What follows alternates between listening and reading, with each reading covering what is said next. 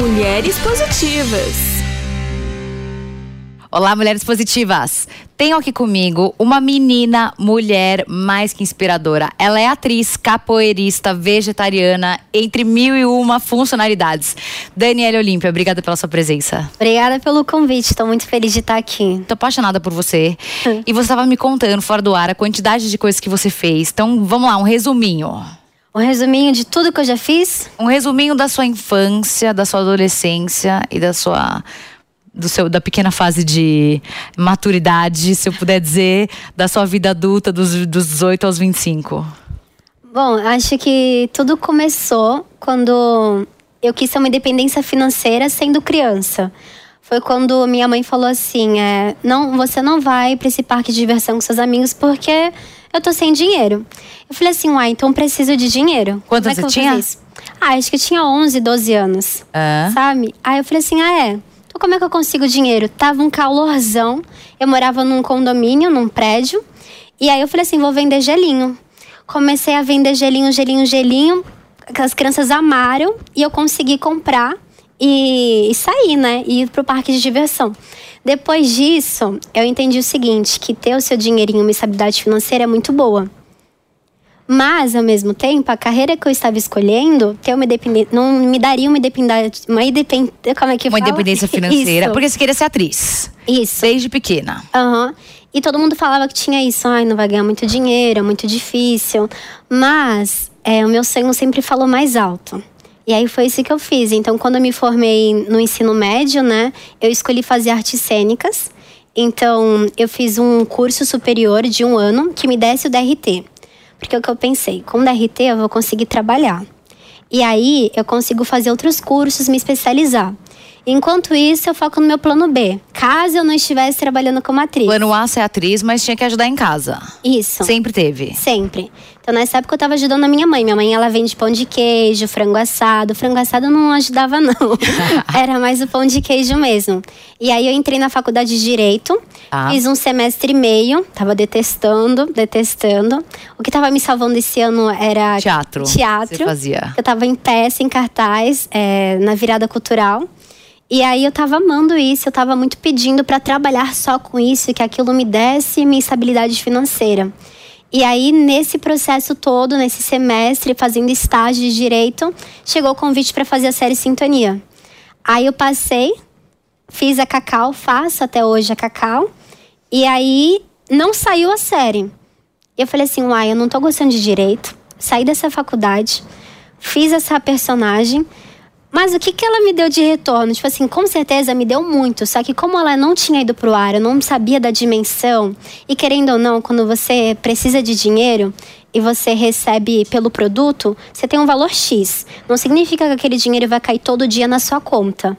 E como eu sempre fui muito pé no chão, o que, que eu fiz? Eu não. Acho legal. Acho que isso vai abrir portas quando lançar.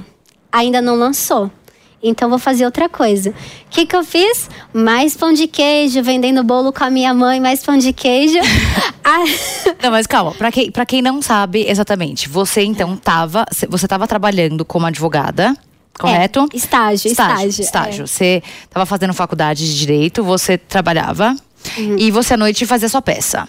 Como você tinha conseguido o seu, a sua licença? Como é que chama? Licença pra O quem é ator? DRT, DRT. Você mandou o seu DRT e te convidaram pra fazer uma série da Netflix, correto? Isso. Daí você gravou a série, ganhou um pouco de dinheirinho, teve que pedir pra sua chefe pra ir lá gravar. É, sim. Gravou, mas não tinha saído ainda. E você tinha ganhado o dinheirinho dessa, dessa transmissão, de- dessa série que você fez, É, correto? Dessa produto, né? temporada. Sim, da primeira Pronto. temporada. Só que nem tinha ido pro ar, você continuava recebendo os boletos, você continuava tendo que ajudar em casa. Aham. Então você decidiu que você ia continuar trabalhando, correto? Isso. Nunca parei de trabalhar. A diferença era se eu trabalhar só como atriz ou seria atriz e mais alguma coisa. Entendi. Isso. E aí Daí não saiu a série, não saiu a série. só que você não pediu demissão. É, não, assim Ou daí pediu. O que aconteceu? Assim que eu saí pra fa- gravar a primeira temporada de Sintonia, É. eu já tava muito infeliz fazendo direito. Então eu falei assim, ah, então quer saber? Tchau. Sabe, eu- dei tchau e não quis mais fazer direito. Hum. Só que depois que eu saí disso, eu falei, ok, direito não é opção. Porque eu sempre, como eu te falei, eu sempre gostei muito de questões ambientais. Então, se fosse para ser uma advogada, eu queria ser uma advogada ambiental. lutar pelo meio ambiente, por essas causas. Só que eu também gosto muito dos animais. Eu falei assim, uai, se pela lei já vi que não deu certo, talvez eu ali na ação pode dar certo. Arrasou. E aí eu gostaria de trabalhar com animais silvestres, né? Na voltar o animal para a natureza. E aí eu entrei em veterinária, entrei na faculdade de veterinária. Tá. Então, enquanto eu estava na faculdade de veterinária, eu ainda estava vendendo pão de queijo. Pra pagar, eu ia te perguntar, porque como é que você pagava a faculdade? faculdade, é. Oh, maravilhosa. Isso. Tá. Minha mãe e papai sempre me ajudavam muito, né? Eles queriam muito que eu estudasse, então a gente sempre fazia um bem bolado, sabe? Pra que tudo desse certo. Só que nós éramos um time, né? Somos um time até hoje. Então cada um ajudava da- de como podia. Eu ajudava com o dinheirinho, eles ali também com a parte deles. E dentro disso, é, vendendo pão de queijo, vendendo bolo, fazendo faculdade de veterinária, é, veio a pandemia, né? E aí a pandemia vacalhou tudo. Caos atrás de caos. E aí. Ah, essa outra parte é, Não, longa daí, também. daí. Não, mas calma, eu vou te ajudar a resumir, porque eu Aham. ouvi antes e eu fiquei apaixonada. Daí, durante a pandemia, você. Daí foi pro ar a sua série na Net- Netflix. Isso. Foi pro ar. Foi por ar. Ótima, maravilhosa. A primeira. Aí eu comecei a gravar a segunda. A segunda. Ganhou mais um pouquinho de dinheiro, continuou vendendo pão de queijo pra quem tava saindo de casa. Isso. Correto? Comecei a gravar a Tava segunda. fazendo faculdade online em casa. Não, Não, daí você parou. parei. Parou. E quando veio a pandemia e tudo mais, e lançou a série, eu falei assim, talvez eu queira fazer só isso mesmo. Então eu comecei a fazer outros testes pra passar como atriz. Até cheguei a passar em um teste que eu ia fazer uma minissérie na Globoplay. Só que com a pandemia, esse projeto parou. Parou. Mas esse projeto foi muito bom, porque foi lá que eu conheci o Mauro Mendonça Filho. E depois de, de tudo isso, eu falei, quer saber? Chega, não vou fazer faculdade nenhuma, porque eu sei que eu quero ser atriz. E eu tô gastando meu tempo com coisas que eu realmente não quero ser. Então, apostei tudo. Eu apostei num, num trabalho, home office, que me desse disponibilidade para ir aos testes. E me desse um mais, um, como se eu pudesse mudar o meu horário. Tipo, como é que você conseguiu esse trabalho? Só, só um É. parênteses. então, eu sou boa no inglês, né? Ah. Eu tô aprendendo inglês até hoje. E aí, eu sou muito estudiosa, sempre. Eu sou muito esforçada. É uma das coisas, assim, que eu admiro na minha qualidade. Então, assim, minha amiga falou que tinha uma vaga numa empresa de analista de marketing, bilíngue. Tá. Eu sabia de marketing? Não. Eu era. eu falava inglês eu também falava não, inglês, mas- eu sabia um pouco. Só que eu ia passar pelo processo seletivo, eu fui passando, eles foram ensinando, eu fui dando o meu melhor, passei. Arrasou. E aí, com esse dinheiro, ganhando mensalmente todo, todo um dinheirinho, o que, que eu fiz? Investi na minha carreira. Fiz um material bom, fui fazer cursos, fui estudar inglês. Arrasou. E no meio de tudo isso, veio o teste da novela Travessia. estava trabalhando no home office, de repente chega um e-mail. Você vai. Você estará na novela das oito. Foi assim. É, não, chegou a minha agente falou, né? Olha, é, a Denise Minelli, que é a produtora de elenco, entrou em contato falando que vai produzir a próxima novela da. Produzir não, é a produtora de elenco da novela das nove, com direção do Mauro Mendonça Filho. Ou seja, lá atrás, dois anos atrás, antes da pandemia, ele tinha notado o meu trabalho, lembrou de mim para que eu pudesse fazer a novela das nove. E aí eu fiz o teste. Não contei pra ninguém. Eu recebi esse teste no dia do meu aniversário. Eu fiquei assim, ó. Ninguém, pra ninguém. Nem pra sua melhor amiga, sua mãe, ninguém. Ninguém, pra ninguém. Eu nunca conto. Nunca. Nunca. Eu deixo assinar o contrato. Na hora que Não eu tem que tô contar, indo. tá certíssima. Pra ser bem sincera, o Hugo Gloss, que é. Sei. Ele soltou a matéria antes de eu contar pra meu pai. Então, meu pai descobriu vendo na mídia quando eu tava na novela. E eu, ah, pai, surpresa! Então, porque eu sou muito quietinha, assim. Porque, como eu já tinha falado pra todo mundo que tinha passado numa minissérie lá atrás. E não aconteceu, daí você ficou traumatizada. É, fiquei traumatizada, porque a família fica muito, fel- muito feliz também, né? A família torce muito. Então, eu só gosto de contar quando eu tenho certeza que tudo deu certo. Arrasou. E chegou, esse, é, fiz esse teste. Foi o teste mais rápido da minha vida. Fiz dois takes. Aí eu, é isso? Ela, é, não, você foi muito bem. Aí eu, tá bom. E aí falaram, ah, você vai pro Rio de Janeiro, vai morar lá um ano. Como é que você tá de agenda? Tá tudo bem? Aí na hora que eu assinei o contrato, na hora que o Mauro Mendonça me ligou, que eu pedi demissão nessa empresa de que eu tava trabalhando como, Como analista de marketing, de marketing digital. Sim. E daí você parou de vender pão de queijo também. É, parei, porque minha mãe, nesse processo todo, né, de pandemia, nós vendíamos pão de queijo juntas em São Paulo. Agora minha mãe, ela vende pão de queijo Em Minas. Em Minas. E as pessoas. Eu já contei um pouco dessa história e as pessoas falam assim: nossa, passou por perrengue, e nossa, sofreu. Eu tenho a maior admiração pela minha mãe por ela vender pão de queijo, bolo e por ela ter me ensinado esse lado Empreendedor. empreendedor. Com certeza. Então eu não vejo como foi um, um lado sofrido ou nada disso, sabe? É um lado de admiração, Sem superação. dúvida. E, e o pão de queijo dele é o melhor do mundo. Se alguém tiver em vazante aí quiser o pão de queijo da Madalena, compra com ela. Não, mas batalhadora, é, toda a minha admiração, toda para uma mulher dessas que lutou, criou bem a filha, deu bons princípios para você, você é corajosa, lutadora, estudiosa, Obrigada. maravilhosa. Obrigada, você também. Não, e. Dani, meu Deus do céu, e, e, e o seu personagem? Te falei que não- a última novela que eu assisti foi o Clone, mas o que eu ouvia sobre você, primeiro, enfim, a, a emoção que você passava para as pessoas, é, esse, esse tema, né, da, da pedofilia, da tecnologia, do universo digital, da inteligência artificial. Acho que conta um pouco sobre quem era sua personagem, para quem não assistiu a novela, e depois eu quero discutir os conceitos por trás desse personagem maravilhoso, a Karina. A Karina é carioca, da Gema, de Vila Isabel. Ela tem uma família muito linda, uma mãe e um pai que são presentes, estão ali com ela sempre. É, e ela é- não é que ela é ingênua. Não, a Karina foi bem ingênua assim. Não vou, É, não vou um passar o pano pra minha personagem. Ela é ingênua, ela acha que ela tá conversando com uma atriz, quando na verdade não é uma atriz. Porque ela, ela pagava pau por uma atriz, né? Ela, ela, o sonho dela era ser uma atriz famosa e amava uma atriz. Aham, Ela amava uma atriz e acha que tá conversando com ela. Essa atriz fala: Ai, você tem vontade de ser atriz também? Eu consigo te arrumar um teste.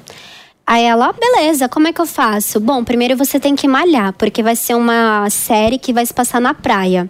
E aí a Karina começa a malhar muito, ela fica nessa compulsão pelo corpo perfeito, querendo se enquadrar nesse padrão que essa Bruna Schuller, que era essa atriz, que na verdade não era atriz, era um pedófilo que estava por trás, é, se passando, né, por essa personagem. Não sei se ficou claro pra quem tá. Ficou? Eu, eu, eu acho que sim, mas que- vamos lá, resumidamente, então a personagem, pra quem não assistiu a novela, assim como eu, né? A, a personagem que a Dani interpretou, que se chama Karina, queria ser atriz. E ela segue uma atriz muito famosa que se chama Bruna Schuller, que é inter- interpretada pela Julia. Isso. E começa a conversar por direct no Instagram, correto? Não é nem direct, é tipo, ela começa a fazer chamada de vídeo. O que acontece? Esse pedófilo ele usa uma inteligência artificial chamada deepfake. Então, tô numa chamada de vídeo com o rosto da atriz. Ela tem fisionomia da atriz, tem voz da E é atriz. muito perfeito? É muito perfeito, muito perfeito. Muito crível. Tanto que na hora que a Karina fala não era ela, todo mundo fala assim, tá louca, tá usando droga. Todo mundo viu a essa atriz. Todo mundo viu você conversando com ela por chamada de vídeo. Por isso que as pessoas se assustaram tanto. Surreal. E era um pedófilo, usando, né, esse deepfake, esse avatar dessa atriz. E aí, com o tempo, ela vai mandando foto do corpo dela, vai pegando uma intimidade de mandar foto sem camisa. Ai, deixa eu ver sua bunda. Será que você já, já tá bem? Vai mandando a bunda e tudo mais. Até que esse pedófilo aparece e fala assim: é. Então, você não queria ficar famosa do dia pra noite? Então, não, você não tava conversando com nenhuma Bruna, você tava falando comigo o tempo todo. As fotos que você tirou foram todas pra mim. E se você não tirar sua roupa agora e fazer o que eu quero agora, eu vou mandar isso pra sua família, vou mandar isso pros seus amigos. E a Karina, ela se sente tão constrangida, tão envergonhada, tão burra, que ela trava. É um as pessoas falam, que ela não saiu do quarto? Por que, que ela não fugiu? Ela travou. Ela entrou num, num lugar ali que ela cedeu. E quando ela começou a ceder, foi um caminho sem volta. Aí todo dia ela tinha um compromisso de ser estuprada virtualmente por esse predador social. Gente, eu fico pensando que meus filhos são pequenos, mas imagina se eu fosse a mãe da, da Karina, né? Eu, eu, eu queria que você deixasse uma mensagem pra quem tá te ouvindo, te assistindo, pra quem é mãe ou eventualmente pra quem é, é novinha como você e tá passando por uma situação dessas. O que, que você diria pra esses personagens aí? Bom, acredito que o diálogo é o começo de tudo. A gente tem um grande tabu, que é sobre educação sexual. Educa educação sexual não é você ensinar o seu filho, a sua criança a fazer sexo. É você explicar para ele como, você, como ele não pode ser tocado, como ele não deve é, suje ser sujeito a algumas situações. Então, a partir do momento que você tem um diálogo aberto com o seu filho, você começa a cuidar disso. E a educação sexual, a todo, todos esses temas não tem que ser só dentro de casa, mas tem que ser fora também, nas escolas, em todos os lugares. É uma questão sexual, é, é uma questão social. O abuso é uma questão social. Quanto mais pessoas se informam, quanto mais pessoas se conscientizam, mais a gente pode promover a diferença na vida dessas crianças. E se você tem uma, você que é mãe e tem uma filha, um filho que está preso no quarto, Vá ver o que essa criança está fazendo. Seja parceiro do seu filho. Não é um lugar assim de deixa eu ver o que está fazendo. Não, seja parceiro. Eu acho que quanto mais diálogo, quanto maior presença. Porque nós estamos numa sociedade onde tudo que a gente faz, a gente tem o, o celular presente. Então, se você, como mãe, exige que seu filho não use o celular, no café da manhã ou no almoço, seja também aquela mãe que não vá fazer. Porque aí vocês conseguem ter um diálogo, ter um ambiente saudável para os dois. E, por favor, mãe, se o seu filho tem menos de 13 anos, é ilegal utilizar a rede social, é ilegal. Então, preencha a vida dele com outras tarefas. E se você é uma mãe que não, meu filho vai ter rede social, acompanho. Acho que hoje tem vários sites dentro das plataformas de aplicativos. Tem um manual, um manual para os pais que explicam, né, como que a mãe pode acompanhar as redes sociais. Então acho que o importante é a gente se informar, se conscientizar e compartilhar e ter essa parceria com com as pessoas que estão do nosso lado, nossos filhos, primos e primas. Acho que é isso. Dani, eu tava te contando fora do ar que isso aconteceu, não comigo, mas com uma colega minha na escola. Uhum. Quando eu tinha uns 15 anos. Uma situação muito parecida. Obviamente não tinha rede social, não tinha inteligência artificial, pelo menos não na magnitude e na sofisticação que existe hoje. Mas aconteceu uma situação parecida. E uma menina da minha escola mandou umas fotos no, no nudes para um menino da escola e o menino da escola mandou para todo mundo. A menina teve que sair da escola, até nem sei que fim deu essa menina. Mas me lembro até hoje. Eu lembro que depois disso virou uma chave na minha cabeça. Né? Eu falei, gente, que loucura, né? Que, que, que, imagina se fosse eu, porque como não tinha filho, então era uma história que, imagina se fosse eu. E você me disse fora do ar que você nunca passou por uma situação parecida. Agora eu te pergunto, o que mudou na sua cabeça depois de ter interpretado a Karina e de ter interpretado de uma maneira tão profunda? Porque você realmente, né? O Brasil se emocionou com você. O que mudou pré e pós esse personagem? Eu fiz muitos estudos, então eu tive contato com muitas mulheres que passaram por isso. Não só sofreram cyberbullying, mas sofreram assédio sexual dentro da casa delas ou no trabalho delas. Então, de alguma forma, como Karina, eu quis contar a história de todas elas. E isso me trouxe uma maturidade como mulher muito grande, assim. acredito que as pessoas elas quando me param na rua, elas sentem uma certa intimidade comigo para compartilhar o que aconteceram com elas. Então, eu sinto que hoje eu quero ser uma porta-voz, sabe, de de olha, abuso contra contra crianças, abuso contra mulheres, de levar isso, de levar essas informações, porque eu sabia que o número de mulheres que eram violentadas era muito alto. Mas depois que eu comecei a pesquisar e falar com, com essas mulheres, eu percebi que, que é maior ainda. E existe uma vergonha, existe um tabu, existe uma angústia que está no meio de tudo isso. E eu acho que no momento não é mais esse momento de, ei, não, você, você foi culpada. Não, você é vítima. Tem lugares que você pode tratar isso, tem lugares que você pode conversar sobre isso. E é muita coisa, muita coisa. Porque se eu vou na padaria, uma mulher me fala que isso aconteceu. Se eu vou, se eu tô andando na rua, uma mulher me fala assim. Tempo inteiro. Se eu pego um Uber, a mulher fala: Olha, isso aconteceu com a minha filha. Ó, isso aconteceu com a minha vizinha. Então sempre alguém tem uma história para contar de alguém que foi assediado sexualmente. Então a gente tem uma visão, uma, é, uma visão muito maior da situação. E são muitas pessoas. Isso isso mexe comigo, mexeu muito. E eu usei todo, acho que esse meu sentimento de angústia, de, de raiva, de, de tristeza, para colocar na personagem, na Karina. Porque eu sabia que se eu sentisse isso como Daniele, eu iria ter que tratar na terapia e não ia conseguir fazer essa personagem.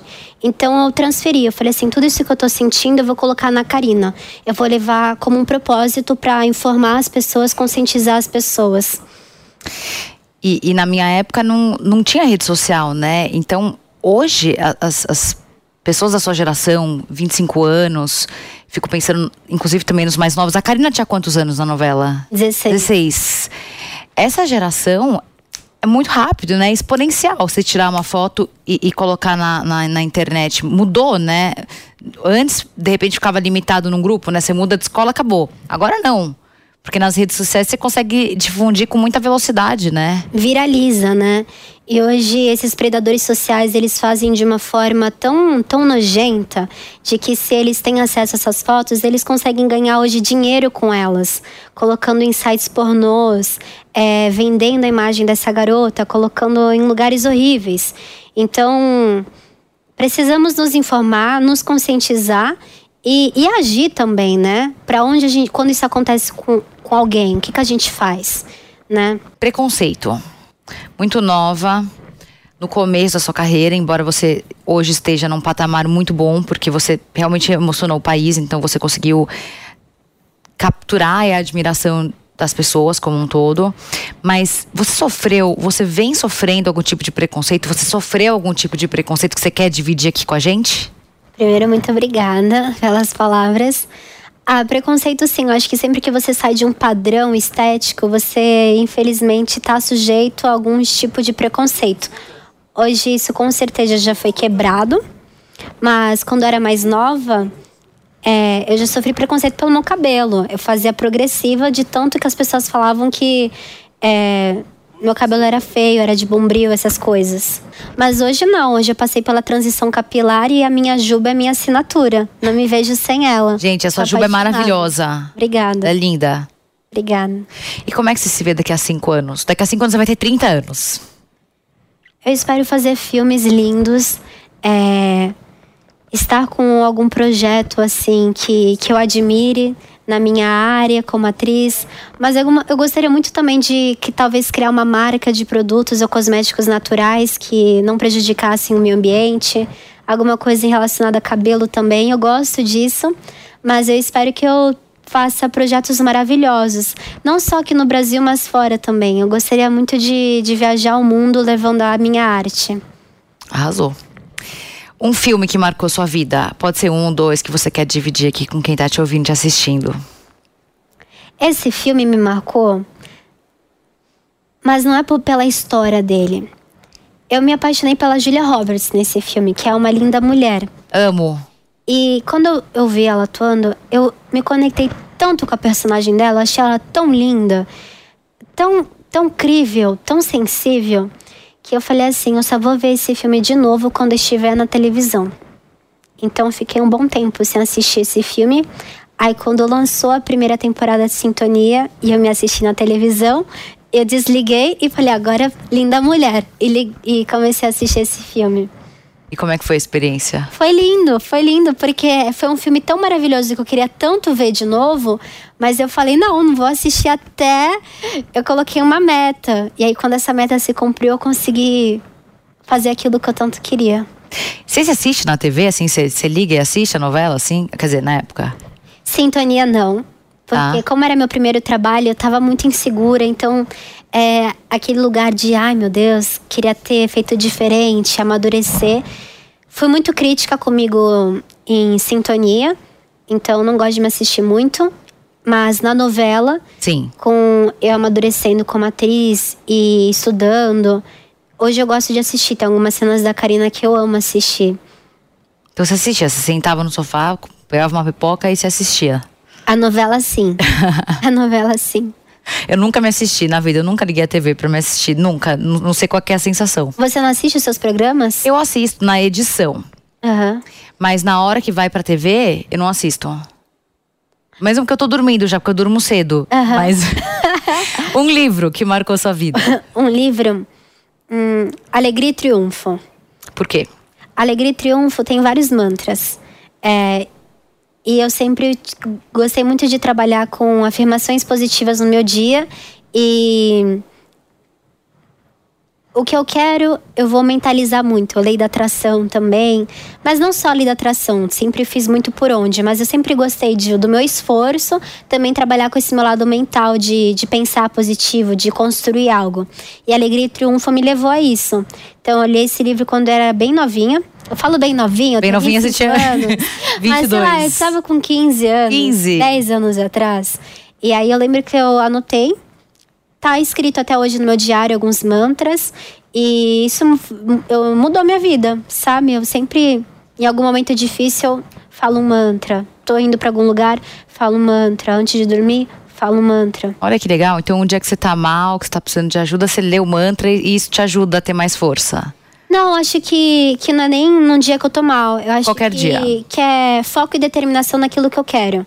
Se eu tô querendo passar num teste, eu, Espírito Santo, Espírito Infinito, abre caminho para esse teste de atriz chegar até a mim, sabe? É foco mesmo. Pedir pro universo pra, pra que venha. Coisas assim. Uma mulher que você admira e por quê?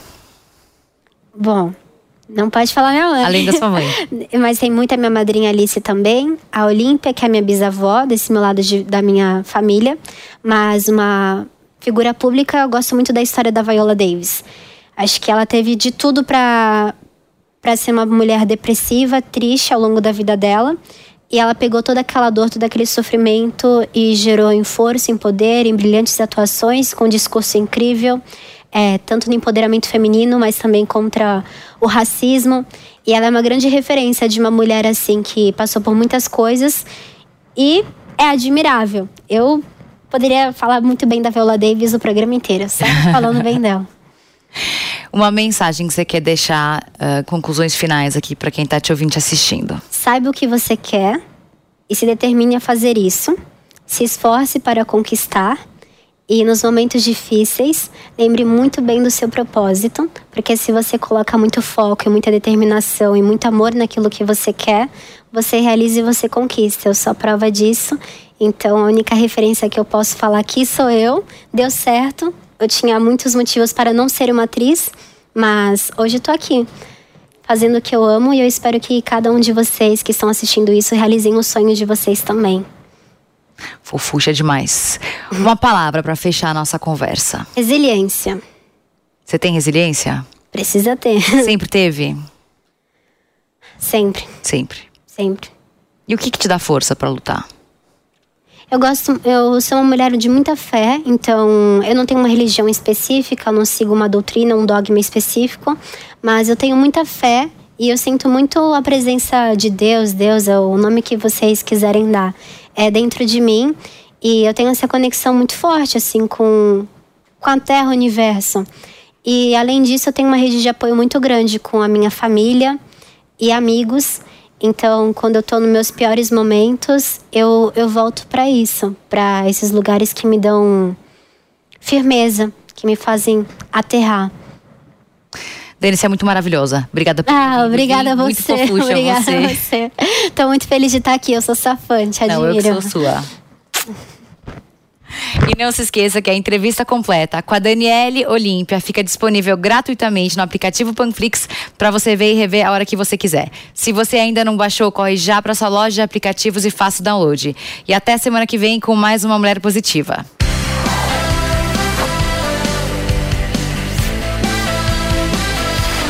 Mulheres Positivas. Realização Jovem Pan News.